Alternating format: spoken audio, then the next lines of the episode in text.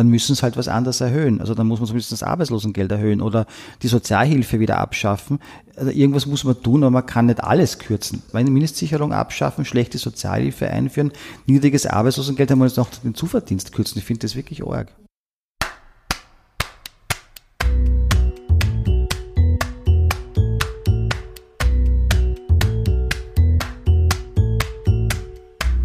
Willkommen beim Sozialpod, der Podcast, in dem sich alles um soziale Themen in Österreich dreht.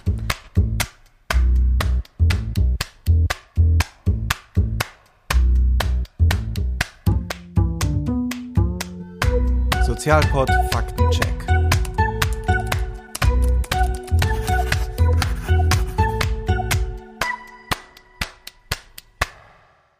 Hallo und herzlich willkommen zu einer neuen Sendung in der Folgenserie Sozialpolitik aktuell, die zweimal im Jahr erscheint. Ich freue mich, dass ich heute wieder Martin Schenk begrüßen darf, äh, den stellvertretenden Direktor der Diakonie Österreich, Sozialexperte und Mitbegründer vieler sozialer Organisationen und Initiativen in Österreich.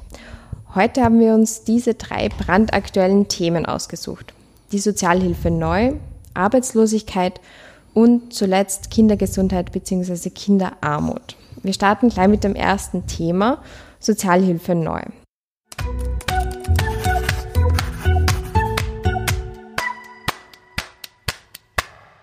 2019 wurde offiziell die Mindestsicherung abgeschafft und das sogenannte Sozialhilfegrundsatzgesetz eingeführt. Wer sich in sozialpolitischen Kreisen bewegt, dem ist klar, und darüber lässt sich auch nicht streiten, das neue Grundsatzgesetz schafft mehr Armut, baut mehr Unsicherheiten auf und macht betroffene Menschen noch abhängiger. Das Ziel des Sozialhilfegrundsatzgesetzes war unter anderem auch, das ganze bundeseinheitlicher zu gestalten, ist aber absolut fehlgeschlagen. Im Gegenteil eben. Die Sozialhilfe neu ist zerstückelter als je, in jedem Bundesland anders. Aufgrund der drastischen Lage macht die Armutskonferenz in Begleitung mit vielen anderen Einrichtungen eine Kampagne, die aufklärt und über eine faire Sozialhilfe oder wieder Mindestsicherung spricht. Heute versuchen wir einen Überblick zu geben, warum es dazu gekommen ist, welche Alternativen es gibt oder ob es einfach auch schon zu spät ist. Ja, herzlich willkommen. Vielleicht nochmal als Recap, als Wiederholung. Was bedeutet die Sozialhilfe neu konkret und von welchen drastischen Veränderungen sprechen wir da? Die Sozialhilfe ist ja jetzt schon in drei Bundesländern eingeführt, nämlich in Oberösterreich, in Niederösterreich und in Salzburg, auch in Vorarlberg. Aber die Länder, wo man schon eineinhalb Jahre, ein Jahr zurückschauen kann, sind eben diese Bundesländer und deswegen kann man auch schon ungefähr sagen, welche Auswirkungen es gibt, zumindest dort, wo sie schon länger eingeführt ist. Und da zeigt sich, dass es in vielen Bereichen massive Probleme gibt, besonders für Menschen mit Behinderungen, für alle, die in so teilbetreuten Wohnungen leben. Das können Menschen mit psychischen Erkrankungen sein äh, oder Leute, die irgendwie in der Wohnungslosigkeit, irgendwie Wohnungslosenhilfe angesiedelt sind. Ähm, alles, was Kinder und Familien betrifft, das geht besonders für Alleinerziehende schon ab dem ersten Kind los, sonst bei zwei, drei Kindern.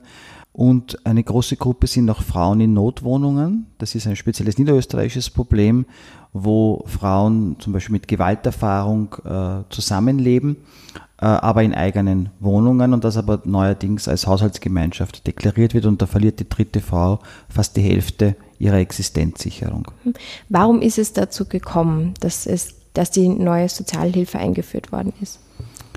Es hat ja seit, also früher hat es die alte Sozialhilfe gegeben, vor 2010. Das war eine Sozialhilfe, die in vielen Bereichen reformbedürftig war. Darum wurde dann die Mindestsicherung eingeführt, quasi als Weiterentwicklung mit der Idee, dass die Sozialhilfe stärker grundrechtsorientiert sein soll, dass stärker auf sozialen Rechten fußt und dass auch äh, Verwaltung und die Verfahren verbessert werden sollen. Das waren so die Grundprinzipien. Und dass es sowas wie Mindesthöhen gibt, dass man also, dass es Grenzen gibt in unserem Gesellschaft, unserem Staat, unter die niemand fallen darf und niemand fallen soll. Soll einfach sozusagen so eine Art Mindestsatz sein. Und das wurde dann massiv angegriffen in den späteren 2015, 16, 17, 18er Jahren und abgeschafft gesetzlich und eben mit diesem neuen Sozialhilfegrundsatzgesetz äh, sozusagen ersetzt. Und dieses Gesetz klingt jetzt so, als wäre das jetzt ein einheitliches Gesetz, das, in, das überall gleich ist, aber in Wirklichkeit wird so unterschiedlich sein wie und zerstückelt wie eh und je, weil jetzt jedes Bundesland sein eigenes Gesetz bastelt, je nachdem. Und wir haben neun ganz unterschiedliche Gesetze und viel schlechtere als vorher. Hm. Die Notstandshilfe, die Notstandshilfe soll ja da abgeschafft werden. Warum will man die Notstandshilfe abschaffen und was ist da eigentlich die Logik dahinter? Die also bisher war es so genau, dass, wenn sehen, was jetzt kommt, bisher war es in der letzten Regierung so, die wollten die Notstandshilfe abschaffen.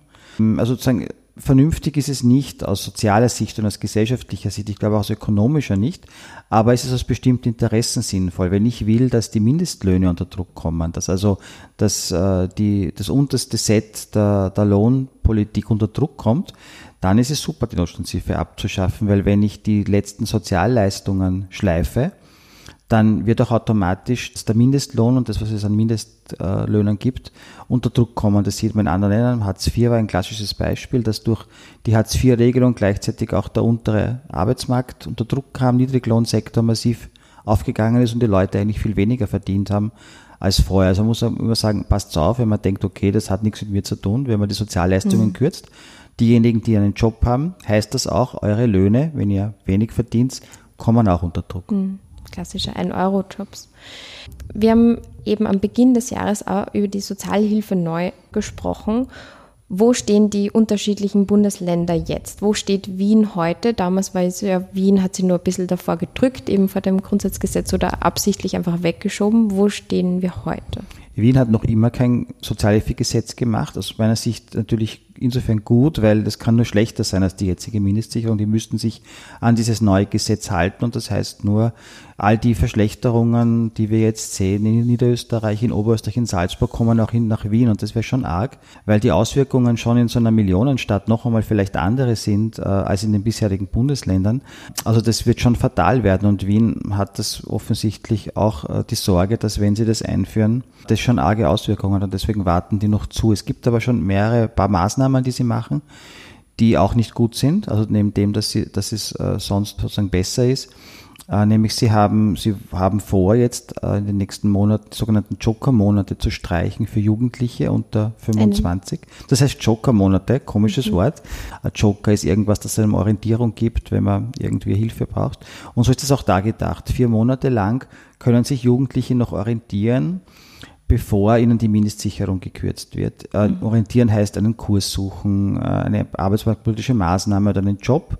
Sie werden nicht sofort gekürzt, aber innerhalb dieser vier Monate. Und das soll jetzt fallen. Mhm. Halte ich nicht für gescheit, weil wir wissen, dass ganz viele Jugendliche zum Beispiel auch haben Zwischenkursen gemacht, was ich einen Kompetenzcheck und dann einen Deutschkurs und dann muss man dazwischen zwei Monate oder drei Monate warten, damit der neue Kurs beginnt. Vom und in dieser Zeit hat die Mindestsicherung für die Jugendlichen ihr Leben gesichert mhm. und das würde jetzt wegfallen und das halte ich für nicht gescheit. Noch dazu, wenn von was zahlen die Leute dann, wenn sie allein leben, die Wohnung und, und dann nehmen sie vielleicht lieber irgendeinen schlechten Job an, statt die Ausbildung fertig zu machen. Ja. Wie ist es sonst? Gibt es konkrete Beispiele, wie es jetzt schon im Alltagsleben der Menschen spürbar ist? Du bist ja auch stellvertretender Direktor der Diakonie Österreich. Welche Erfahrung habt ihr und, und deine KollegInnen da schon gemacht? Also ganz arg und das ist vielleicht überraschend, weil die waren ja nie Thema in der Öffentlichkeit bei der Mindestsicherung, nämlich Menschen mit Behinderungen. Mhm. Die trifft es ganz arg. Das ist eine ganze Gruppe und zwar sowohl Leute mit äh, physischen äh, Beeinträchtigungen, aber besonders auch mit psychischen Beeinträchtigungen. Äh, und da trifft es viele, die in so teilbetreuten Wohnen leben. Und diese, dieses teilbetreute Wohnen, ähm, da geht es zum Beispiel, weil sich der, ein, ein, Herr, der ähm, dort äh, lebt und nebenbei in der dortigen Wäscherei ein bisschen mitarbeitet und auch ein bisschen Geld verdient. Das ist jetzt so mit dieser neuen Sozialhilfe in Oberösterreich wird ihm die ganze Zuverdienst abkassiert. Das kassiert das Sozialamt voll ab, aber das war ja genau das Geld, das auch für die Lebensqualität äh, verantwortlich war für, für den Herrn. Und er hat äh, auch eine Tochter, die ein bisschen weiter weg wohnt in Oberösterreich und die mit öffentlichen Verkehrsmitteln besuchen müsste, dafür hat er jetzt kein Geld. Also er kann nicht einmal mehr seine Tochter besuchen, weil ihm dieses Geld abzogen wird. Oder äh, andere Leute, die, wo die Wohnbeihilfe, das haben wir auch in Oberösterreich, die Wohnbeihilfe jetzt abgezogen wird. Also das, die sich das Wohnen nicht leisten können, woher wird dann das Wohnen gezahlt? Aus dem Dingen, die eigentlich für den Lebensstandard da sind, also für die, wird quasi für das, was man eigentlich zum Essen und zum, für den Alltag braucht, muss man dann fürs Wohnen zahlen. Also da gibt es ganz arge Geschichten. Die Wohnbeihilfe, der Betrag war früher zusätzlich genau. dazu und jetzt ist es schon mit einberechnet, also genau. also wird gleich. Wird gleich mhm. abgezogen, alles wird abgezogen. Mhm. Wird darum, das ist der Unterschied zur Mindestsicherung. Jetzt gibt es Höchstbeträge. Da wird alles einkassiert. Das ist völlig lebensfremd. Ist so ja. Und es geht eben auf Kosten des Alltags, dessen, was man einfach zum Alltag Existenzsicherung braucht. Ja. Dazu gibt es auch von der Armutskonferenz gibt's ein eigenes Positionspapier mit 19 Punkten für eine neue Mindestsicherung, die werde ich auch verlinken. In den allerersten Zeilen steht auch, das unterste soziale Netz muss die Würde von Armutsbetroffenen respektieren und die Teilhabe am gesellschaftlichen Leben ermöglichen. Ziele eines modernen sozialen Netzes sollten sein, Grundrechte statt Almosen, Chancen statt Abstieg sozialer Ausgleich statt Spaltung, Achtung statt Beschämung. Und es würde jetzt ähm, den Rahmen sprengen, eben auf alle 19 Punkte einzugehen. Aber zum Beispiel, dass man nur einen Monat für die Entscheidung, nicht drei Monate, weil das einfach zu lang ist. Oder auch, dass man es länger ausstellen sollte, die Sozialhilfe oder Mindestsicherung, wenn eh schon absehbar ist, ähm, ähm, dass man es länger beziehen sollte, dass man nicht jedes Monat einfach wieder beantragen soll. Gibt es für die dann nur so zwei, drei Punkte, die, die wir jetzt vielleicht nur erwähnen könnten? Ja, das ist ganz wichtig. Da geht es um, die, um dass die Verfahrensqualität stimmt. Und es ist jetzt so, dass drei Monate, äh, sozusagen innerhalb von drei Monaten die Entscheidung gefällt werden muss. Das war auch ein langes Problem, dass das überhaupt in das neue Sozialhilfegesetz irgendwie reinkommt. Ist und es ist noch immer zu lang. Also drei mhm. Monate warten bei Soforthilfe geht nicht und äh, die Soforthilfe funktioniert nicht. Die steht zwar irgendwie im Gesetz, aber ist totes Recht. Also Soforthilfe gibt es eigentlich kaum wo. Mhm. Das heißt, das funktioniert nicht und drei Monate sind zu lang. Also da muss man auf jeden Fall was tun. Und das andere ist, wir haben jetzt in Bezug auf die schlechte neue Sozialhilfe äh, glaube ich, braucht es einmal insgesamt eine Gesamtreform, weil man merkt schon, das wird nichts mehr, ja, also so wie das jetzt sich abspielt. Aber um zumindest das Schlimmste jetzt zu verhindern, gäbe es so fünf Punkte, die wir ausgearbeitet haben, die wichtig sind. Äh, und da ist eben ein Punkt, dass die Anrechnung der Wohnbeihilfe zurückgenommen wird. Da mhm. haben wir mhm. schon geredet, weil das die Leute äh, in ihrem, in ihrem Alltagskosten derartig einschränkt, dass äh, das Pflegegeld nicht angerechnet wird. Das ist mittlerweile noch in zwei Bundesländern so, in Oberösterreich und Salzburg, dass das so ist, dass für eine eigentlich sehr kleine Gruppe, die humanitäres Bleiberecht hat in Österreich, ähm, der Zugang zur Sozialhilfe wieder ermöglicht wird. In Österreich sind die völlig draußen, nicht einmal Krankenversicherung, das ist echt Katastrophe. Dann, dass Menschen mit Behinderungen oder mit psychischen Beeinträchtigungen äh, das, was sie dazu verdienen, auch behalten können. Das war jetzt das, vorher das mhm. Beispiel auch mit dem Herrn in der Wäscherei. Und dass äh, dort, wo es Notwohnungen gibt, Frauennotwohnungen, in dem Fall Niederösterreich, dass mhm. die sozusagen auch als eigenständige Haushalte gewertet werden, die sie auch de facto sind. Das wären sozusagen jetzt keine großen Reformen, aber das wäre jetzt einmal eine Art Notprogramm, um das jetzige Gesetz zu sanieren. Gleich mal zu sanieren. Ja. Wie realistisch schätzest du wirklich ein, hier so viel Druck aufzubauen, dass da nur äh, Veränderung möglich ist? Oder ist das eh Ganze eigentlich schon durch? Hm, also ich meine, die fünf Punkte, finde ich, müssten eigentlich gehen. Da muss, das ist jetzt, jetzt keine große, also das könnte das Parlament eigentlich äh, unter schwarz-grün Mehrheit hätten äh, äh, beschließen, wenn schon nicht das ganze Gesetz ändern wollen, was ja irgendwie schwierig scheint, weil die ÖVP das nicht will. Aber ich weiß nicht, diese, diese fünf Punkte liegen auch äh, bei beiden mhm. im Parlament, auch mhm. bei den äh, jeweiligen Clubchefs. Aber ich glaube, sie können sich nicht einigen und ich glaube eher, dass die, dass die Türkisen äh, blockieren, was, man, was wir so hören. Ist alles unverständlich, ähm, weil ich glaube, da geht sehr viel um Symbolpolitik, um Sachpolitik kann es nicht gehen und um die Menschen schon gar nicht. Weil es einfach nur klar ist, nur die fünf Punkte wirken einfach ganz klar für, für Verringerung der Armutsbetroffenen. Also ja, und sie sind auch vernünftig. Wir haben es sogar so weit gemacht, um, um und ökonomisch jetzt nicht wirklich.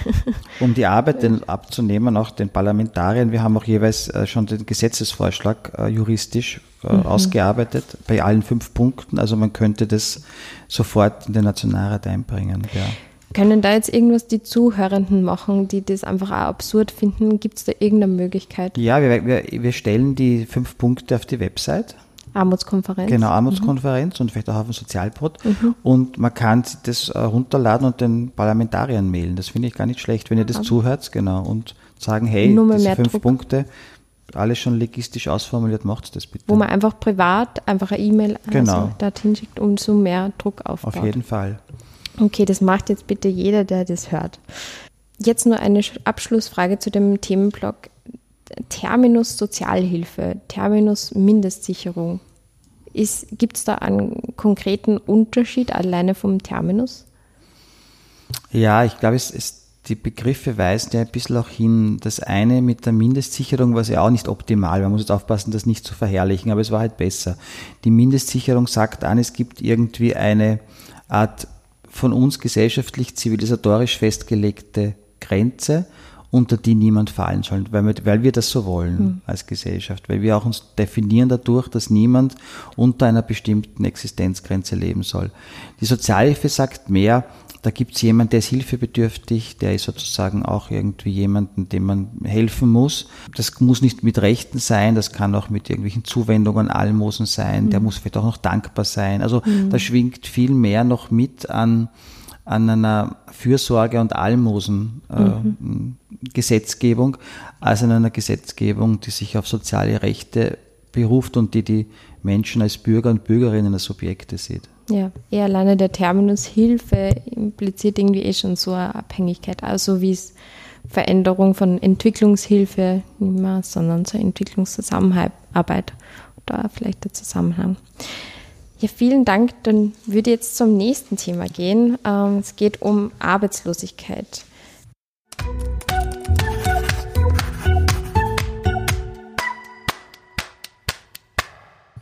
Arbeitslosigkeit ist kein neues sozialpolitisches und wichtiges Thema. Es wird wieder über Kürzungen im Arbeitslosengeld gesprochen. Wir wollen näher reinblicken, woher kommt die Idee, dass ähm, das Arbeitslosengeld gekürzt werden sollte, warum und warum spricht man genau jetzt drüber. Weiters sprechen wir über Langzeitarbeitslosigkeit und welche Ansätze es da zur Veränderung gibt. Das Arbeitslosengeld soll reformiert werden. Welche neuen Reformen sollen da kommen und warum sprechen wir jetzt genau drüber?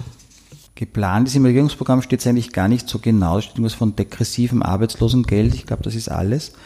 Degressiv meint, dass es sich vermindert. Das ist sozusagen die, die Übersetzung. Also das Arbeitslosengeld am Anfang soll hoch sein und mit der Zeit soll sich immer mehr verringern. Das ist das Einzige, was irgendwie bisher irgendwie scheinbar klar ist oder was, was die Regierung will. Alles andere ist unklar. Ein Arbeitslosengeld, das sich vermindert und zuerst höher ist, äh, muss man aufpassen, sozusagen, wie es genau aus, äh, wie es dann ausschaut. Man kann es am Anfang erhöhen und dann vermindern. Dann ist die Frage, fällt es unter das jetzige Niveau? Das ist, liegt jetzt bei 75, 55 Prozent des vorigen Gehaltes, mhm. ja, dann Nettoersatzrate heißt das im mhm. Fachjargon. Das heißt, wenn es sich jetzt, sagen wir am Anfang erhöht und dann bei 55 bleibt, würde ich sagen, gibt es keine Verschlechterung zumindest, sondern für die, die sogar über 55 haben, eine Verbesserung. Die Frage ist aber insgesamt, ob dieses verminderte Arbeitslosengeld wirklich das erreicht, was es verspricht. Denn das Problem ist auch, wenn man es am Anfang massiv erhöht, dann kommt es eigentlich Leuten zugute, die so und so wieder einen Job finden. Wir wissen, äh, über ein Drittel findet innerhalb der ersten drei Monate sozusagen eh wieder einen neuen Job. Das heißt, ist auch gut, wenn die mehr Geld bekommen, aber die sind eigentlich die, die es gar nicht existenziell brauchen, weil die ja dann später keins finden, sind die, die dann nachher Probleme bekommen und es kann auch zu Mitnahmeeffekten kommen. Also Unternehmen könnten mhm. sagen, na super, dann parkt man die Leute zwei Wochen in der Arbeitslosenversicherung, gibt es jetzt eh mehr und äh, es ist quasi sozusagen äh, nicht der Sinn des Arbeitslosengeldes, dass die Unternehmen ihre Leute bei Auftragsschwankungen im Arbeitslosengeld parken. Mhm. Was man auch aufpassen muss, ist, wie lang geht das, das Arbeitslosengeld? Also man könnte es degressiv machen, zuerst hoch und dann bleibt es, sagen wir, geht es nicht unter 55. Aber wenn man die Zeit massiv verkürzt, indem man Arbeitslosengeld beziehen kann, ist es, wäre es auch eine Verschlechterung. Wenn das gleich bleibt, okay, ist mhm. auch okay. Mhm.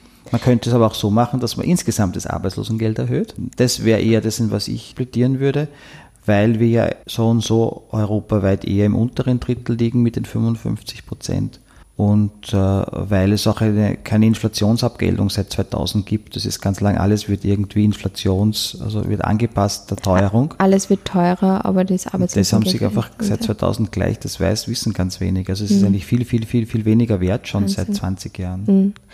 Ich, ich habe eine Folge gemacht zum Sozialstaat und der sagt auch, das Sozialsystem in Österreich ist in vielen Dingen wirklich schon gut ausgearbeitet, aber was wirklich einfach schwach ist, auch im internationalen Vergleich, eh, wie du gerade erwähnt hast, ist, ist eben das Arbeitslosengeld. Nach einer Studie des Moment-Instituts vom Spätsommer 2021 haben Nebeneinkünfte, und, und darum geht es ja auch in der Debatte, auch gar keinen Einfluss auf die Arbeitssuche. Und viele Menschen sind auch im Endeffekt darauf angewiesen, ähm, überhaupt über die Runden zu kommen. Was findest du, was wäre ein Betrag, der angemessen und fair ist? Aber wenn man sagt, es hat sich wirklich einfach seit 21 Jahren nicht verändert, was, was würdest du da empfehlen oder seitens der Armutskonferenz? Was du da ansprichst, diese Debatte über den Zuverdienst, mhm. den hat der, der Chef des äh, AMS aufgebracht, indem er vorgeschlagen hat, den zu streichen. Wenn man sich das genauer anschaut, ist die Sache aber nicht so einfach. Sozialpolitisch ist die Sache ziemlich klar, dass das nicht gut ist, weil äh, dieser Zuverdienst gerade für Leute, die wenig Geld haben, weil es eh so niedrig ist, irgendwie das Auskommen sichert. Ich habe jetzt auch Mails bekommen von der Straßenzeitung Kupfermucken in Linz, die sagen, das wäre für uns eine Katastrophe, für unsere Verkäufer und Verkäuferinnen, weil viele, die das, was da verdienen mit der Kupfermucken, dann, dann plötzlich anschließen. Gestrichen wird. Mhm. Oder die Schuldenberatung sagt so, 40 Prozent der Leute, die wir in der Schuldenberatung haben und arbeitslos sind, verdienen dazu und das ist ja wichtig für die Schuldenregulierung, fürs Zurückzahlen. Das heißt, das wäre ganz unklug bei der Schuldenregulierung. Und äh, diejenigen, die mit Leuten in psychischen Beeinträchtigungen arbeiten, sagen, das ist ganz wichtig. Viele, die ein bisschen be äh, da Beeinträchtigungen haben, können nicht so voll arbeiten und tun auch oft diesen Zuverdienst verwenden, um eine Tagesstruktur zu haben und ein bisschen selbstwirksam zu fühlen. Das heißt, das hat da wirklich viele, viele Funktionen mhm. innerhalb der sozialen Sicherung für die Ärmsten. Und mhm. wenn man das streicht, ist das eine Katastrophe. Dann müssen sie halt was anderes erhöhen. Also dann muss man zumindest das Arbeitslosengeld erhöhen oder die Sozialhilfe wieder abschaffen. Also irgendwas muss man tun, aber man kann nicht alles kürzen. Meine Mindestsicherung abschaffen, schlechte Sozialhilfe einführen, niedriges Arbeitslosengeld, dann muss man noch den Zuverdienst kürzen. Ich finde das wirklich arg. Ich finde das wirklich arg. Und eine, eine Idee noch, das war das Sozialpolitische. Mhm. Aber wenn man es arbeitsmarktpolitisch anschaut, ist die Sache auch nicht so eindeutig, wie man das oft in der Öffentlichkeit oder auch vom AMS-Chef hört. Nämlich die Studie, auf die er sich immer bezieht, die WIFO-Studie, die sagt, dass bei Langzeitarbeitslosen, also die, die länger als ein Jahr arbeitslos sind, der Zuverdienst dazu führt, dass sie kürzer arbeitslos sind. Das heißt, wer länger als ein Jahr, wer so langsam ist und zuverdient, kriegt schneller wieder einen Job. Das wird total in der öffentlichen Debatte verschwiegen. Das heißt, man könnte jetzt argumentieren, der Zuverdienst ist eigentlich ein arbeitsmarktpolitisches Supermittel, weil er mhm. Langzeitarbeitslosen hilft, wieder schneller in den Arbeitsmarkt zu kommen. Also äh, ja, genau. verrückte Debatte. Ja, verrückte Debatte und auch, dass man das nicht vermischt. Aber es gehört doch irgendwie zusammen. Also, eh wie du das gerade so wie erwähnt hast, so, das sind irgendwie drei Pakete, die irgendwie gerade so, wo man denkt, das ist einfach absurd. Ich habe ein Interview gelesen von einer, die eben durch ihren geringfügigen Job neben dem Arbeitslosengeld dann wieder in den Job eingestiegen ist, also praktisch dann von dort übernommen worden ist. Also da gibt es einfach auch so viele Fälle da. Und es gibt auch AMS in Salzburg und Wien, habe ich jetzt in Erfahrung gebracht, die sogar, weil, das muss man dazu sagen, natürlich ist, die sind keine super Jobs, nicht, die sind nicht gescheit sozialversichert und weiß ich was, also es ist eigentlich prekäre, atypische Jobs und die versuchen aber, die, die Arbeitgeber dazu zu bewegen, dass sie das in reguläre Jobs umwandeln, teils mit mhm. Erfolg. Also das finde ich auch nicht schlecht, das noch dazu mhm. zu sagen. Man könnte ja sagen, oh, liebes AMS, das verstärken diese Arbeit, okay, ich schaue, wo Leute so Zuverdienste haben und versuche, das vielleicht ja. sogar in, in ordentliche mhm. Jobs umzuwandeln, dann mhm. wäre das überhaupt super. Viel mhm. gescheiter ist diese Kürzungs- ja, äh, Strategie. Und gibt es von dir einen Vorschlag, wie viel das Arbeitslosengeld sein sollte? Also statt den 55 Prozent oder ich würde es auf 70, manche sagen 75 Prozent, also das kann man dann verhandeln, aber ich glaube 70 Prozent, da wären wir dann sozusagen in der oberen Klasse, weil das sind wir auch als Sozial, mhm. wir sind ja insgesamt als Sozialstaat ja auch bei den Besseren dabei, immer. Mhm. Also könnte man da auch zu den Besseren aufschließen, das wären so Richtung, Richtung 70 Prozent. Mhm. Und bist du da positiv gestimmt, dass sie da in der derzeitigen ähm, Koalition noch was verändern wird? Keine Ahnung. Eher nicht, weil bisher hat sich auch nicht viel verändert. Ich meine, das Positive ist, muss man jetzt schon sagen, bei den Corona-Hilfen sehen wir jetzt die Zahlen, äh, haben sie die, die Lage ganz gut stabilisiert. Und das wäre eigentlich ein Learning. Man sieht jetzt die neuen Sozialhilfedaten vor einer Woche rausgekommen. Und da sieht man, dass die Sozialhilfe nicht zugenommen hat, die Zahl sogar leicht abgenommen mhm. in der mhm. Corona-Krise. Das ist vielleicht überraschend. Wenn man aber dann reinschaut, ist es gar nicht so überraschend, weil, warum? Weil die Regierung sehr stark die Notstandshilfe erhöht hat, weil sie im Arbeitslosengeld äh, was gemacht hat, weil diese vorgelagerten Systeme, äh, Kurzarbeit, die Leute geschützt haben, dass sie ganz nach unten fallen. Da haben wir so präventiv gewirkt. Das heißt, dasselbe könnte ich jetzt machen, wenn ich präventiv die vorgelagerten Systeme stärke dann müssen die Leute nicht in die Sozialhilfe fallen. Und das wäre ja eigentlich gescheit. Ja, aber man hat das halt nur gemacht wegen dieser Krise und das praktisch wieder beendet. Und jetzt findet man scheinbar, das ist wieder wurscht, ja, wenn ja. die Krise vorbei ist. Aber die Leute gibt es ja noch immer. Jetzt gibt es ja keine armen Menschen. Es gibt vielleicht nicht mehr, Corona gibt es ja auch noch, genau. Mhm. Aber die Leute gibt es ja noch immer, auch mit ihrer Armut. Mhm.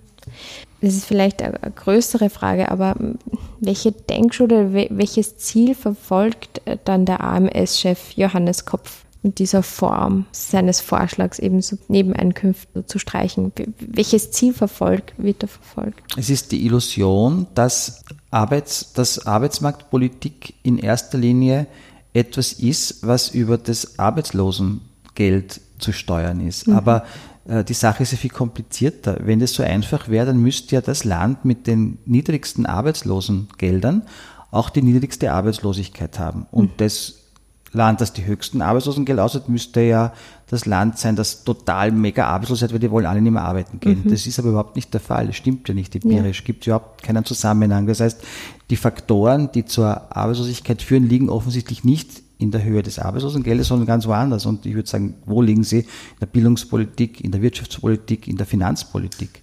Und dort sind die Hebel, die zu geringer oder hoher Arbeitslosigkeit führen. Also dort anzusetzen, dann gibt es ja weniger Arbeitslose Könnte Menschen. der Grund sein, warum der IMF-Chef und andere das tun, ist, damit sie ablenken davon oder damit man nichts machen muss in der Bildungspolitik und nichts in der Finanz und nichts in der Wirtschaft und nichts in der Steuerpolitik, hm. was Arbeitslosigkeit minimiert, ja. glaube ich. Und ich glaube, noch ein Grund ist es einfach die Interessen des unteren Einkommensdrittel und der ökonomisch Schwächeren äh, einfach nicht vertritt. Es vertritt einfach die Interessen derer, die mehr Geld haben oder die Unternehmer sind, aber jedenfalls in, werden die Interessen der, der Leute unten ja. nicht vertreten dann. Andere Interessensvertretung und andere Denkschule. In dem Momentum-Studium, die ich schon erwähnt habe, wurde auch vermerkt, dass 97 Prozent der Menschen in Österreich zustimmen und verstehen, dass Arbeitslosigkeit jeden, jede treffen kann. Dennoch ist aber bei der Studie herausgekommen, gibt es schwerwiegende Vorurteile gegen Arbeitslose. Obwohl 97 Prozent sagen würden, totales Verständnis. Warum glaubst du? Ja, das ist so, weil diejenigen, die so nah dran sind, sie immer müssen von denen abgrenzen, die scheinbar noch weiter drunter sind. Ich weiß nicht, das dürfte so ein sozialpsychologische, menschliche Standard sein, dass das immer so ist, dass wenn ich, wenn ich ein bisschen wo drüber stehe mhm. und Angst habe, weiter runterzufallen, ist sehr schnell das so löse, dass ich auf die anderen runterschaue, um mich zu erhöhen mhm. und mit besser, statt dass man sagt, wir halten zusammen gegen diejenigen, die uns vielleicht von ganz oben noch weiter runterdrücken wollen. Mhm. Das ist so ein Dilemma und ich meine, in Wirklichkeit haben auch die, die einzelnen, finde ich, Leute nur was erreicht, wenn es gelungen ist, dass sie sich zusammentun und nicht gegeneinander ausspielen lassen. Ja. Weil Das ist natürlich der Trick, äh, dass ich die, die Vorletzten gegen die Letzten und die Vorverletzten gegen die Vorletzten äh, mhm. ausspiele das ist das Beste. Dann kann, können sich die nie zusammentun. Ja. Ich will es gar nicht so, als das wäre vielleicht so ein Totschlagargument, ah, es ist so ein sozialpsychologisches Phänomen, wir, wir dann einfach so. Aber so ein psychisches Phänomen kann ja auch anders verlernt werden, praktisch, dass man genau. ein solidarisches nach oben kickt. Und es wird auch gemacht, wenn, wenn man sich mediale Diskussionen anschaut, dann ist ja ganz ein starker Diskurs jetzt beim, ist immer streichen, kürzen, sperren. Das ist eigentlich die Zeitwörter bestimmen, Strafen, Strafen bestimmen den, den Diskurs über Arbeitslose. Und das ist einer, der sicher darunter spaltet. Mhm. Das ist kein Wunder. Und mhm. wenn man dann weiß, dass die Mehrheitsentscheidung gibt es ganz tolle, interessante Studien aus Deutschland vom Parlament, wie das Parlament in Deutschland entscheidet und die Maßnahmen dann zugeordnet zum oberen, mittleren und unteren Einkommensdrittel, wem es nützt. Und da zeigt sich, dass fast alle Maßnahmen am wenigsten dem unteren Einkommensdrittel nützen, die in dem hm. deutschen Bundestag beschlossen werden. Ich weiß nicht, wie das in Österreich ist, aber ich könnte mir es ähnlich vorstellen. Und das kommt davon. Hm. Und dann wundert man sich, warum das untere Einkommensdrittel nicht mehr zu Wahlen geht, weil sie das Gefühl hat, wir sind nicht vertreten und hm. haben kein Vertrauen zur repräsentativen Demokratie. Hm. Mm, jetzt zum Schluss würde ich nur ähm, kurz eingehen auf die Langzeitarbeitslosigkeit in diesem Blog. Ähm, wir haben schon gehört, also Langzeitarbeitslosigkeit bezeichnet man, wenn man über ein Jahr arbeitslos ist. Wie hoch ist denn momentan die Rate der langzeitarbeitslosen Menschen? Die ist massiv gestiegen. Also bei, wir liegen ja bei, bei weit über 100.000, 130, also 30, 40.000. Das war noch vor vor zehn Jahren waren es 50.000, das hat sich verdreifacht. Und das ist ein Spitzenrekord. Das ist, war noch nie so viel in der mhm. Zweiten Republik. Und, und wir wissen, dass das immer so zeitverzögert ist nach Krisen. Es war auch bei der Finanzkrise so, dass das nicht sofort angestiegen ist, sondern zwei, drei Jahre später. Also es könnte sein, dass das jetzt noch weiter ansteigt. Warum? Weil auch wenn die Konjunktur jetzt wieder super ist und eh viele wieder in den Arbeitsmarkt aufsagt, was eh gut ist, aber es bleiben halt dann doch wieder die über, die älter sind, die kränker sind, die Beeinträchtigungen haben, die nicht so fit sind. Das sind nicht die, die als erstes jetzt Jobs bekommen und deswegen mhm. steigt dann am Schluss immer noch dieser Sockel, wenn mhm. man nichts tut. Es gab ja die Aktion 20.000, ist ausgelaufen. Ist es eigentlich abgedreht worden oder ausgelaufen? Ist abgedreht worden. Abgedreht worden. Und nun gibt es eine neue Aktion, das Projekt Sprungbrett. Es klingt vielversprechend. 50.000 Jobs sollen an Menschen vermittelt werden, die schon länger arbeitslos sind. Dazu soll der Staat den Unternehmen bis zu 50 Prozent der Lohnkosten ersetzen. Im Projekt Sprungbrett wird gezielte Beratung, Betreuung und Matching sowie ein vorbereitendes Arbeitstraining angeboten. Es gibt jedoch auch viel Kritik dazu, wie zum Beispiel, dass es bei chronischem Jobmangel besser wäre, wirkliche zusätzliche Arbeitsplätze zu schaffen. Wie stehst du dazu? Was hältst du von dem neuen Programm? Ja, es ist auf jeden Fall gut, dass, dass das gibt. Ich meine, es ist, das ist sozusagen eigentlich nur die Eingliederungsbeihilfe, die es eh schon ewig gibt, die jetzt so halt Sprungbrett heißt.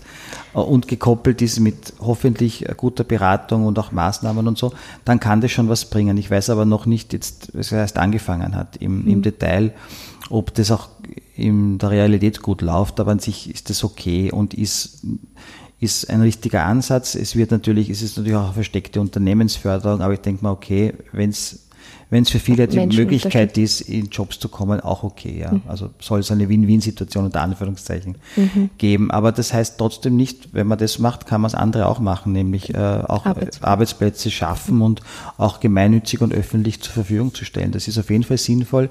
Das könnte in einem gewissen Rahmen auch passieren und würde einer Gruppe, die ich glaube, wahrscheinlich auch bei, denen, bei dem Sprungbrett jetzt durchfallen wird, nämlich die wirklich ganz große und schwere äh, Handicaps oder Schwierigkeiten mhm. haben, äh, helfen. Und für solche, genau, die wirklich Unterstützung brauchen und Begleitung.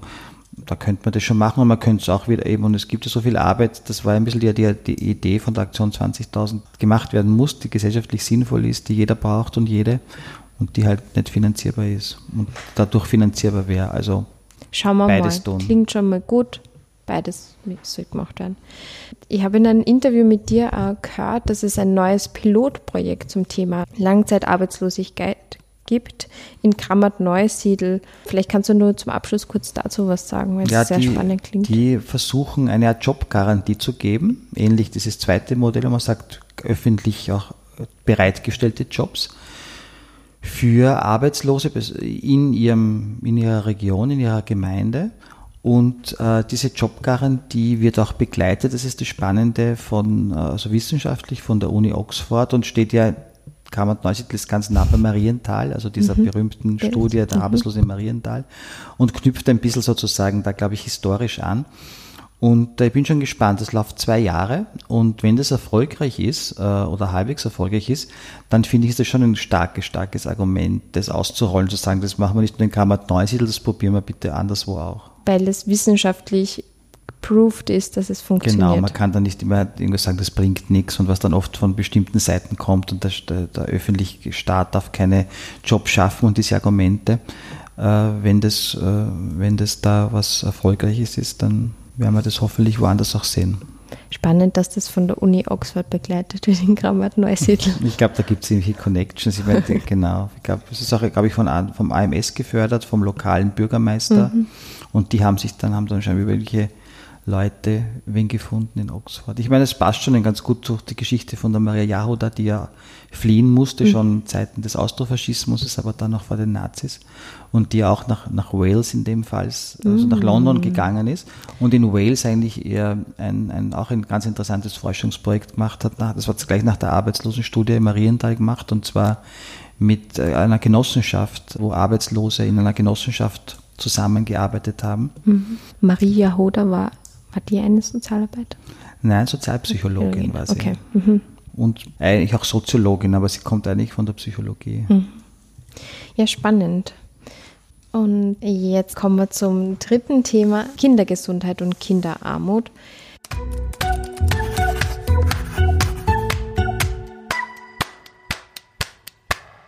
Im internationalen Vergleich gibt Österreich sehr viel für das Gesundheitswesen aus. Österreich belegt im Europavergleich den sechsten Platz bei Gesundheitsausgaben. Aber wie geht es den Menschen bzw. wie geht es den Kindern tatsächlich im Gesundheitssystem? Es gibt na, nämlich nach wie vor viele Baustellen. Manche sprechen auch von einem besonders aufgeblasenen Gesundheitsapparat. Dazu gibt es übrigens auch ein ganz spannendes Dossier ähm, zur Gesundheitslage in Österreich von Studierenden der FH WKW Wien. Warum sollen wir heute mehr denn je über Kindergesundheit sprechen und welchen Einfluss spielt da die Corona-Krise auf die physische und psychische Gesundheit von Kindern? Ich finde, diese Pandemie hat schon vielen jetzt gezeigt oder auch gelehrt, dass Gesundheit nicht nur was ist, was im Krankenhaus behandelt wird oder Krankheit oder gesund gemacht wird oder beim Arzt, sondern es ist ein öffentliches Gut, ist ein gesellschaftliches. Und einer der stärksten Zusammenhänge zwischen Kinderarmut ist mit Gesundheit, mit Bildung auch, aber mit Gesundheit. Und wir wissen ganz stark, ganz, ganz, ganz starke Auswirkungen, wenn Kinder länger in Armut aufwachsen, welche gesundheitlichen Auswirkungen das hat. Und wir wissen auch, was das dann für die Kinder bedeutet in Bezug auf ihr Lernen in der Schule, auf ihre auf das, auf dem Arbeitsplatz und sogar auf ihre Lebenserwartung. Also man kann sogar aus Arm- Armutserfahrungen von Kindern auf die Lebenserwartung schließen, die dann verkürzt ist für diese Kinder. Sogar die Länge des, ähm, der Pflegebedürftigkeit gibt Studien, die im Zusammenhang mit der ökonomischen Situation in der Kindheit. Und es ist sogar noch ärger, man weiß sogar von der Geburt, äh, dass Kinder, die, wenn die Frauen, die Familie in der, während der Schwangerschaft unter großer Armut leidet, dass auch die Kinder kleiner geboren werden und so- sogar mit diesem Start Nachteil schon in die Welt kommen. Also das ist ein total mega Zusammenhang und wieder das Gute ist, man kann überall was tun. Wir können intervenieren, wir können was machen. Hm, Was kann man tun?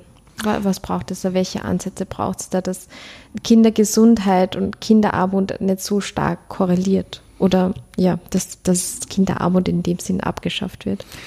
Ich finde einen sehr, sehr, sehr interessanten äh, Ansatz, der aus Dänemark kommt, die das Präventionsketten nennen und die beginnen quasi von den frühen Hilfen über den, über den Kindergarten, über die Schule bis zum äh, Jugendalter mit Maßnahmen, um da altersspezifisch und den jeweiligen Entwicklungsherausforderungen des Kindes reagieren zu können. Das ist sozusagen der Gesundheitsteil. Der Einkommens- und Armutsteil muss man eher die Eltern anschauen, weil ja Kinder immer in Haushalten wohnen, wo es Mama und Papa gibt oder zumindest Mama oder Papa. Und das definiert sich dadurch, was die für Einkommen haben. Und mhm. da geht es um die klassische Fragen, die immer wichtig sind bei Bekämpfung der Armut, um Arbeitsplätze, um Einkommen, um Mindestlohn. Und wenn man das gerade nicht hat, wie sind die Sozialleistungen, sind die armutsfest abgedichtet. Mhm. Das ist praktisch da ansetzen. Ähm, am 11. Oktober findet auch das Symposium Kinderarmut und Kindergrundsicherung der Volkshilfe statt. Da geht es auch hauptsächlich um das Sichtbarmachen, wo auch der Sozialminister vor Ort sein wird. In dem Symposium wird auch das Volkshilfe-Forschungsprojekt Kindergrundsicherung vorgestellt. Wie stehen andere soziale Träger, wie zum Beispiel die Diakonie oder eben die Armutskonferenz dazu? Könnte das tatsächlich ein möglicher Ausweg aus der Kinderarmut sein, diese Kindergrundsicherung? Ich glaube, es ist gescheit, in zwei Phasen unseres Lebens so Grundsicherungsmodelle auszuprobieren. Das eine für Kinder und das andere im Alter. Deswegen, weil die schwierige Frage ist ja, wie man ist ja in, im erwerbsfähigen Alter, wie man da mit Grundsicherungsmodellen umgeht. Mhm. Aber es ist leicht im, im Kindheitsalter und im, in der Pension in Österreich. Bei der Pension gibt es eigentlich keine Grundpension, obwohl die Leute es oft glauben. Mindestpension, die Ausgleichszulage ist keine Grundpension, so wie in Dänemark. Eben, also das wird so oft auf, Ja, wird verwechselt. Mit Natürlich ist es. Dass es wie ein bedingungsloses Grundeinkommen ist, ist, ist es aber nicht Nein, im Alter. Du ja. brauchst sozusagen die Versicherungsjahre dazu ja. und das haben auch Tausende nicht, ja, die hm. in der Sozialhilfe eigentlich ihr Alter verbringen. Also da könnte man was machen und bei den Kindern ist dasselbe. Mhm. Es ist dann nicht so leicht im Detail, weil du musst sagen, was machst du jetzt mit der Familienbeihilfe? Mhm. Wie, wie bleibt die? Gibt es da Einschleifregelungen? Geht es pro Kind und dergleichen? Aber ich meine, das ist, finde ich, alles wert zu diskutieren. Deswegen auch super, wenn es so ein Symposium gibt, dass man diese Fragen diskutiert. Aber vom Ziel her finde ich das äh, einen gescheiten Gedanken. Noch dazu, weil wir ja jetzt auch immer Probleme haben mit tausenden Instrumenten, zum Beispiel diesen Familienbonus, der über die Steuern geht, mhm. der aber ein großes Problem hat, dass er die ärmsten 20 Prozent nicht erreicht. Das ist bei all diesen Steuersachen das Problem, dass sie ja nur die erreichen, die arbeiten mhm. und noch dazu dann die bevorzugen, die mehr verdienen, weil die Steuer quasi anteilsmäßig am Einkommen rückerstattet wird. Das heißt, das über, man muss immer aufpassen, wenn das über die Steuern geht, dann ist es wahrscheinlich nichts, was äh, Armut, Armut, bekämpft. Und ähm, das wird beim Familienbonus immer vergessen. Mhm. Seit wann gibt es den Familienbonus? Ja, der muss unter, unter Schwarz-Blau eingeführt worden sein, wahrscheinlich zwei, ja. drei Jahren, mhm. drei Jahre gibt. Ich meine, das ist schon auch okay, weil wichtig ist auch in der Armutsforschung, dass es präventive Maßnahmen gibt. Es soll gerade, also Armut am stärksten, die Sozialstaaten reduzieren am stärksten Armut nicht die, die am meisten für die Armen tun, das ist vielleicht das Paradoxon, sondern die am meisten für die untere Mitte tun. Die untere Mitte. Wer ist die untere Mitte? Naja, um, um den Median. Also Median definiert quasi die 50 Prozent, die unter einem Einkommen mhm. liegen und 50 Prozent drüber. Und die untere Mitte, würde ich sagen, die ist so ein bisschen unter dem Median, vielleicht mhm. um den Median herum, aber eher unter dem Median, während die obere Mitte sich eher mhm. über den Median darstellt. Und die, die Sozialstaaten, die schaffen, die untere Mitte vor Abstieg zu schützen, dass die eben nicht in die Armut fallen, sind doch die Länder mit der geringsten Armut. Also die Prävention ist wirksamer als dann die Intervention, die, wenn du schon Armut in Armut gefallen bist. Spannend. Aber würde es nicht dann trotzdem sowas wie ein Familienbonus eben spalten, weil er nicht tatsächlich jeder Familie hilft, sondern nur ausgewählten Familien, die in der Lohn, also ja, ja, ich finde es eh nicht gescheit. Also ich glaube, man sollte das über, über Transferleistungen, also nicht über Steuern, sondern mhm. über die Transferseite, also die Leistungsseite, Sozialleistungsseite machen. Und da könnte ein Teil eben so ein Modell, so eine Kindergrundsicherung sein. Mhm. Und wir könnten auch dann spart man sich das Geld, eben, das ist, kostet ja auch irre viel, das könnte man dann gleich da reinstecken von dem Familienbonus. Ja. Ähm, Corona-Krise und nochmal zur Kindergesundheit. Welche Auswirkungen hat es da gegeben? Hat es da irgendwelche konkrete Tendenzen gegeben, an welchen psychischen und physischen Krankheiten, die da vermehrt aufgetaucht sind? Ja, die Zahlen sind ziemlich eindeutig und auch ziemlich klar europaweit, Deutschland, Österreich hat da auch einiges dazu gemacht, dass die psychischen Erkrankungen besonders beim äh, dritten Lockdown massiv in die Höhe gegangen sind und zwar in den Bereichen Traurigkeit, Depression, in den Bereichen alles, was so hm, nervöse Sachen sind, also Einschlafstörungen, Kopfweh, Magenweh, solche, solche psychosomatischen mhm. Erscheinungen. Und bei der Depression hängt die Essstörung dran, das waren sozusagen die, die großen Sachen, die Ja. gestiegen sind. Und da hat es ja schon auch vermehrte Berichterstattung gegeben, auch von Krankenhäusern und von Ambulanzen. Gibt es da konkrete Lösungsansätze bezüglich äh, Therapie, vermehrte Therapieplätze? Gibt es da Wege? Ja, man hat in der Corona-Zeit dann gesehen, wo es sozusagen mangelt. Die, die Probleme, die in der Vor-Corona-Zeit waren, haben sich dann in der Corona-Zeit umso stärker gezeigt, wie zum Beispiel ja. wie zum Beispiel, dass es keine, dass es zu wenig Therapieplätze gibt. Und zwar nicht nur bei Psychotherapie, sondern auch bei Ergo, Logo, Physio, dass sich das nicht ausgeht, weil das Problem gerade bei der Psychotherapie nur immer ist, dass, dass das kontingentiert ist. Also das wäre ungefähr so, wie wenn man sagen würde, äh, es- wir tun die, die Bein, die Gipse beim Beinbruch kontingieren und sagen, es gibt so und so viel im Jahr. darf's nicht und geben. mehr gibt es nicht. Und wer drüber ist, kriegt halt keinen Gips. Ja? Äh, Und so ist das bei der Psychotherapie noch immer. Und das zeigt auch, wie die unterschiedliche Bewertung von physischen und psychischen ist eigentlich, finde ich, total äh, Mit diesem oldschool, äh, wenn mehr ja, klar. jetzt noch immer so, dass das noch immer so mächtig und so stark im Gesundheitssystem ist. Fünf Menschen davon Essstörung leiden, mehr Plätze gibt es einfach So ungefähr nicht. ist es, ja. Und da gibt's, und das ist schon, das, und solange man, glaube ich, dieses, nicht, das nicht löst, wird man das nicht lösen. Und dann gibt es noch ein Problem, dass einfach auch das nicht immer, also dass der, Unterschied zwischen den Krankenkassenplätzen, die nicht so gut bezahlt sind, und in freier Praxis, das ist immer das klassische Problem der freien Berufe. Und dass natürlich dann die freien Berufe sich 30 Mal, wenn sie eh so einen Run haben und, und Wartezeiten und lieber mehr verdienen über die freie Wahl als über die Krankenkassenplätze. Und also gibt es noch viele systemische Probleme, Ja, äh, die daran hindern, dass man, dass die, eher die ärmeren Kinder auch behandelt werden. ja. Aber da gibt es jetzt Tendenzen, dass wirklich tatsächlich mehr Therapieplätze geschaffen werden. Genau, also es ist zumindest vom Minister, und das muss man mal ernst nehmen, und ich hoffe, das stimmt, dass er gesagt hat, er möchte es ausbauen und er möchte es verstärken. Er hat gesagt, Therapie auf Krankenschein, also in die, die Richtung stimmt. Jetzt warten wir nur darauf, dass auch passiert. Ja, ich finde es so spannend, eben also wie nah eigentlich, also eh Kindergesundheit, Kinderarmut und Gesundheit und Soziales einfach so eng zusammenhängt. Und das Ministerium, also der Herr Mückstein ist ja auch Gesundheits- und Sozialminister, also es, es irgendwie passt es schon. Aber da würde mich nur mal deine Meinung interessieren, wie gut ist es, dass das Ministerium wirklich zusammenkehrt? Ich finde das ja eine Chance. Ich meine, es haben viele gesagt, okay, das ist jetzt, äh, sollte man nicht trennen, weil das ist so viel und jetzt in der Pandemie. Genau, weil da war nur Fokus auf Gesundheit. Das war auch das Problem, ja. Das war auch lange ein Problem und das hat viele wirklich auch uns ähm, sehr gestört, weil ja man jetzt einfach sagen, macht jetzt zwei Jahre keine Sozialpolitik, ganz im Gegenteil, und man weiß, dass Corona ja auch eine soziale Krise ist. Aber die Chance ist da, dass man das zusammendenkt, weil eben das so zusammengehört. Und es gibt jetzt schon ein paar Ideen, die ich, zum Beispiel So- Social Prescribing, das ist so, das ist ein Wort, das keiner kennt, aber man kann es übersetzen mit soziale Verschreibung. Also das kommt, die Idee ist, es kommt aus den angelsächsischen Ländern, dass das Medizinsystem auch lernt, dass bei bestimmten Krankheiten oder Problemen, die Leute haben oder Patienten, es neben dem medizinischen und so ein Medikament geben oder was die Frau oder Mann braucht oder das Kind, auch sowas gäbe wie soziale Dinge, die zur Heilung beitragen und dass man das eigentlich auch verschreibt, das heißt, dass die nichts zahlen müssen dafür.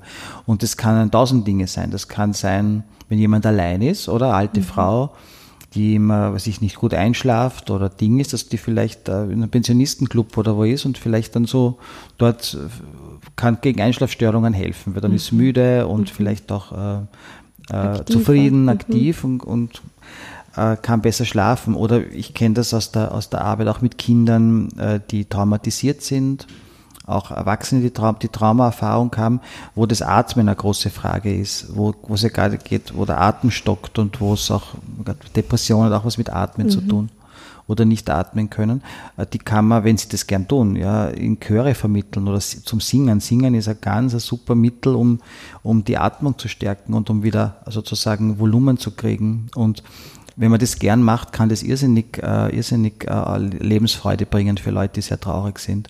Also so, solche Dinge zu denken und das beginnt jetzt und das also gibt es auch ein Projekt, habe ich gelesen, vom Sozialministerium und da sieht man schon, das wirkt, wenn beides zusammen, Gesundheit und Soziales äh, zusammendenken. Und das nennt man Social Social Prescribing, also soziale Verschreibung übersetzt. Also wie ja. ein Rezept, das wie verschrieben ein wird. Rezept, genau. Oder hat auch mit dem Kulturpass, wie ist der Ja, Hunger genau. auf Kunst und Kultur, weil das, Das ja wäre genau sowas, sowas. genau. So Mhm. haben wir, das war auch die Idee, genau deswegen ist erfunden worden, weil wir gesagt haben, okay, äh, das eine, das Materielle ist das eine, ja. klar, Wohnen, Arbeit. Einkommen voll wichtig, aber du brauchst eben, man lebt nicht vom Brot allein, brauchst als Mensch auch Begegnungen und Freundschaften und solche Erfahrungen der Auseinandersetzung, wie Kunst und Kultur sie bieten, sind voll auch Lebensmittel, die man braucht, aber halt nicht essen kann. Weiß man dazu eigentlich, wie sehr das angenommen wird? Ja, voll. Also der Kulturpass ist echt, echt eine riesen, Riesensache. Sogar so klein begonnen hat sich niemand überlegt. Das war einfach so ein kleines Ding, das man halt macht, weil es der Schauspielhaus wollte das Theater öffnen und ein anderes Publikum oder bunteres Publikum und wir haben gesagt, wir haben so viele Leute, die, Die eigentlich kein, danach ja, haben. die kein Geld haben, aber wenn sie so eingeladen werden, kommen die sicher gern. Und jetzt gibt es es in ganz Österreich und äh, es sind 10.000, ich weiß gar nicht, ich habe 70 oder 80.000 haben, haben einen Pass österreichweit und benutzen den auch. Das ist schon super. Ah, es äh, tut gut, wenn wir jetzt mit irgendwas Guten Auf enden. jeden Fall, dass man auch was tun kann, weil das war ja so eine Sache, keiner hat das geglaubt, Ja. dass das äh, so groß wird und so viele Leute braucht. Und so wichtig ist auch. Ja. Die Existenzsicherung nur viel breiter gedacht werden muss. Ja, vielen, vielen Dank. Am Schluss von, von der Sendung gibt es immer nur so eine Buch- und eine Film- und eine Petitionsempfehlung. Und jetzt kannst du ganz spontan sagen, ob dir da noch was einfällt. Eine Buchempfehlung von dir, Filmempfehlung und eine Petitionsempfehlung. Buchempfehlung habe ich gerade gelesen, Die Elenden von Anna Meyer, Untertitel Warum unsere Gesellschaft Arbeitslose verachtet und sie dennoch braucht. Ist ein schönes Buch. Schön. Ja, ich sage jetzt schön, insofern schön. Ja, eh, schön heißt einfach, weil es gut geschrieben ist. Und die Anna Meyer selbst ist, äh, ist äh, jetzt Redakteurin bei der Zeit äh, und ist aber aufgewachsen in einer Family, wo Mama und Papa langzeitarbeitslos waren und das reflektiert sie, weil sie einfach auch gut schreiben kann, darum schön. Und beschreibt eben auch, ja, wie die Gesellschaft eigentlich mit den Arbeitslosen umgeht und wie sie sie eigentlich braucht. Auch die Abwertung, ja, um Auch selber für die eigene Identität. Genau, ja. und dass das eigentlich ein Blödsinn ist, ja, so ungefähr. Und das nicht sein müsste. Eine Filmempfehlung Es war so wenig, was habe ich jetzt was habe ich für einen Film geschaut? oder eine gute Doku. Sonst kann ich die Kurzfilmchen von der Armutskonferenz zur Sozialhilfe neu empfehlen. Ja, so, das ist eine gute Idee. Danke, dass du mir aushilfst. Genau. Die einmal verlinken. Und eine Petitionsempfehlung oder was man unterschreiben kann oder vielleicht welche E-Mail man schreiben Es kann. gibt jetzt ein Volksbegehren, das man unterschreiben kann. Arbeitslosengeld rauf heißt es. Ähm, das findet man im Internet und man kann mit seiner Bürger-Bürgerinnenkarte das auch schon unterschreiben. Die Eintragungswoche kommt erst, aber man kann es jetzt schon unterschreiben. Super. Ja, vielen, vielen Dank für deine Zeit und für dein Engagement. Gerne, vielen Dank.